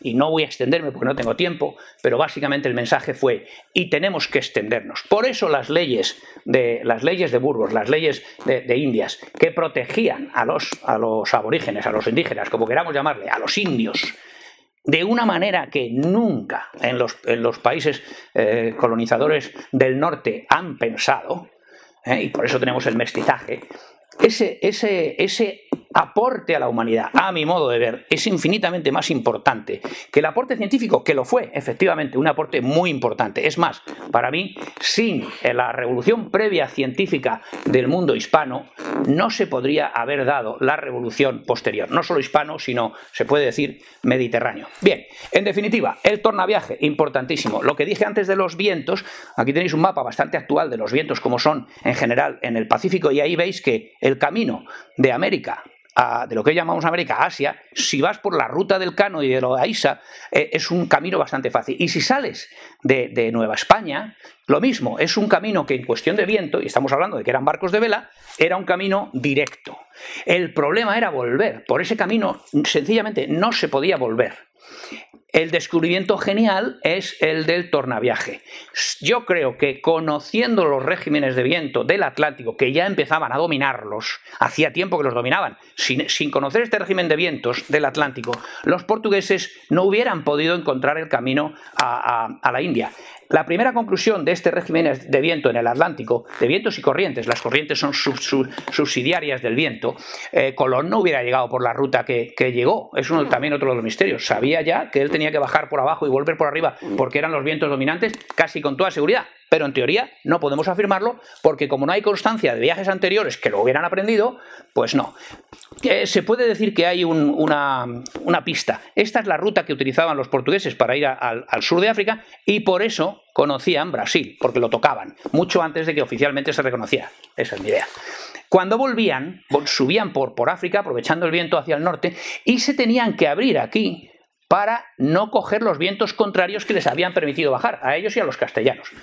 Sería muy interesante hablar de por qué Castilla se fijó en las Canarias, porque las Canarias es el camino directo a América. Y en cambio los portugueses se fijaron en las Azores, que es el camino de vuelta también de Asia. Eso mismo, ese mismo régimen de vientos, el señor Urdaneta, ahí tenéis, aquí detrás pone Urdaneta, esta es una ciudad filipina en la que, que se llama Urdaneta y que le han hecho, lógicamente, un, monumento a su antecesor, el fraile Urdaneta, que viajó con, con Legazpi, fue el que consiguió volver, después de algunos intentos que se hicieron que no fructificaron, consiguió volver, eh, encontrar el viaje de vuelta. El viaje de vuelta era, pues, a semejanza con el del Atlántico, pues era por el norte. Y esto crea una realidad geoestratégica, económica, política, social, que es la comunicación eh, entre, entre, entre, entre Asia y América, que como he anticipado antes, no se hacía pasando por el estrecho Magallanes, sino saliendo sustancialmente de Acapulco hasta Manila y de Manila hasta Acapulco. Iban por el Ecuador de Acapulco a Manila y iban por el norte de Manila a Acapulco. Una hazaña en sí misma, porque este, este galeón de Manila era también una aventura cada vez que salían. Eran cinco mm. meses de navegación, o tres meses de ida, cinco meses de vuelta. Era había que ser muy fuerte, había que ser muy buen marino para hacer esta ruta y durante 300 años, esta durante 250 años, estamos hablando de 1600, eh, perdón, a mediados del siglo XVI, el siglo XVII y el siglo XVIII, se mantuvo esta, esta, este enlace comercial, que no solo era comercial, era cultural. Este enlace comercial no es solo el enlace de las posesiones españoles, ya, ya podemos hablar de las posesiones españolas, eh, entre, entre Filipinas y el Nuevo Mundo. ¿Por qué no venían por este lado? Pues precisamente porque era, era posesión portuguesa y porque en realidad volver hasta América cuando se descubre el tornaviaje ya no era tan difícil como hubiera sido volver directamente hasta España. Entonces, el esquema de comunicaciones eh, español era el Atlántico, la ruta de Colón, y en el Pacífico toda la, eh, la ruta del galeón de Manila. Un tema apasionante en sí mismo, ya nos estamos alejando un poquito, pero este, este tornaviaje, esta, esta ruta marítima, primero, está basada en el descubrimiento del tornaviaje, se mantiene durante 250 años, se acaba cuando México se independiza, que entonces México deja de ser dueño de Filipinas, hasta entonces Filipinas era una capitanía del, virreinato de Nueva España. Eh, y la otra cosa que quería decir Ah, que el galeón de Manila en realidad también se llamaba la, nao de la China, porque no era solo el comercio entre Filipinas y, Acapulco y después conectado por tierra ya con, España, sino que era la vía de comunicación con China. Aquí hay unos, unos puntos suspensivos que lo que nos hacen es comprender que desde Manila se comerciaba enormemente con, con China. En China tenían una carencia de, metal precioso para hacer monedas y cuando, cuando entraron en contacto mm, desde el principio con, los españoles que se instalaron en Filipinas, empezaron a ofrecerles mercancías para cambiarlas por plata. Y entonces el gran esquema económico era la plata de, la plata de México iba a Filipinas y de Filipinas pasaba a China y por eso las monedas españolas en China eran de curso legal. No voy a entrar en el tema porque no soy tampoco muy especialista, pero que quede claro que no estamos hablando solo de un viaje magnífico, un, un, logro científico, estamos hablando de estrategia de la más alta. Estrategia que ha sido efectivamente un poco ocultada porque a, los vencedores de esa guerra estratégica que os he contado entre, entre Europa del Norte y Europa del Sur no les convenía contarla, pero está efectivamente pendiente de contar. El mundo nos hace un guiño aquí porque parece que el camino entre, no se ve muy bien, pero esto, esto es Acapulco, a ver, ¿dónde está esto? Ah, que no estáis viendo la, bueno, aquí a la derecha tenéis eh, la, línea esa, empieza en Acapulco, es una línea recta, pasa por debajo de Hawái y llega hasta, eh, hasta Filipinas. No se ve del todo porque es todo el Pacífico, esto está cogido de Google Pasa por debajo de Hawái. Parece que es la línea más corta. No, señor, la línea más corta en realidad es esta. Cuando, esto lo podéis hacer en Google Earth muy bien. Como la Tierra es esférica, nos engañamos con los rumbos cuando vemos las cartas planas. La línea más corta entre, entre Manila y, Acapulco es mucho más al norte. Cuando lo vemos en una carta plana, esta es la anterior, que es más larga, cuando lo vemos en una carta plana, esto es lo que tenemos. La línea por el Ecuador en realidad es mucho más larga que la línea por arriba. Lo digo porque hay algunos que dicen que es que la vuelta del, del galeón de Manila tenía el inconveniente adicional de que hacía más frío y, tal, y de que era más largo. No, más largo era el camino por, por, por el, en, millas, me, refiero. Bien, esto es una especie de guiño que nos, hace la, que nos hace el mundo, que se ríe un poco de nosotros cuando no nos, cuando no nos damos cuenta de que el mundo es redondo. Bien, ya casi no me queda tiempo, es más, me quedan dos minutos. Sencillamente que sepáis que cuando se llegó al, al, este, al, Pacífico Oeste, quedaba un gran una gran incógnita, que era el sur. El mundo se había acostumbrado a la idea de que había un gran continente austral y eh, ese continente está reflejado en muchas de las cartas de aquella época, que aquí veis que el estrecho Magallanes en realidad siguió siendo un estrecho entre un continente y otro durante mucho tiempo, cuando en realidad hay un enorme paso de mar hasta la Antártida. Pero esta, esta tierra australis era, una, era una, gran incógnita de la ciencia de aquel momento y en las últimas expediciones que, hizo, que hicieron los españoles, pues eh, tenían en gran parte un destino, eh, una, una intención de descubrir esa tierra australis. Aquí tenéis navegantes ya de finales del siglo XVI y principios del XVI y principios del XVII, Mendaña, eh, Quirós y, y Báez de Torres. Báez de Torres es el que mm, el, primer español que ve Australia, puede que no fuera el primer hombre, está en discusión, pero desde luego Báez de Torres pasó por aquí y, vio Australia en una fecha tan temprana como 1500, 1609. Bien, eh, me lo salto, aquí tenéis mapas antiguos de aquella época en los que se, hay una idea de Australia, si lo comparamos con esto, esto era la Tierra Magallánica, la Tierra Australis, aquí veis que Australia, donde está Australia, había esta Tierra. Es curioso cómo, cómo la Tierra se sube, por alguna razón los, los, científicos de entonces pintaban una Tierra ahí que no tenía por qué haberla, porque no habían llegado. La posibilidad es que los portugueses desde Malaca llegaran a Australia, pero se lo callaran. Los portugueses eran excelentes en mantener el secreto, los castellanos también trataban de mantenerlo para alejar a los competidores, pero de vez en cuando se les escapaban algunas cosas.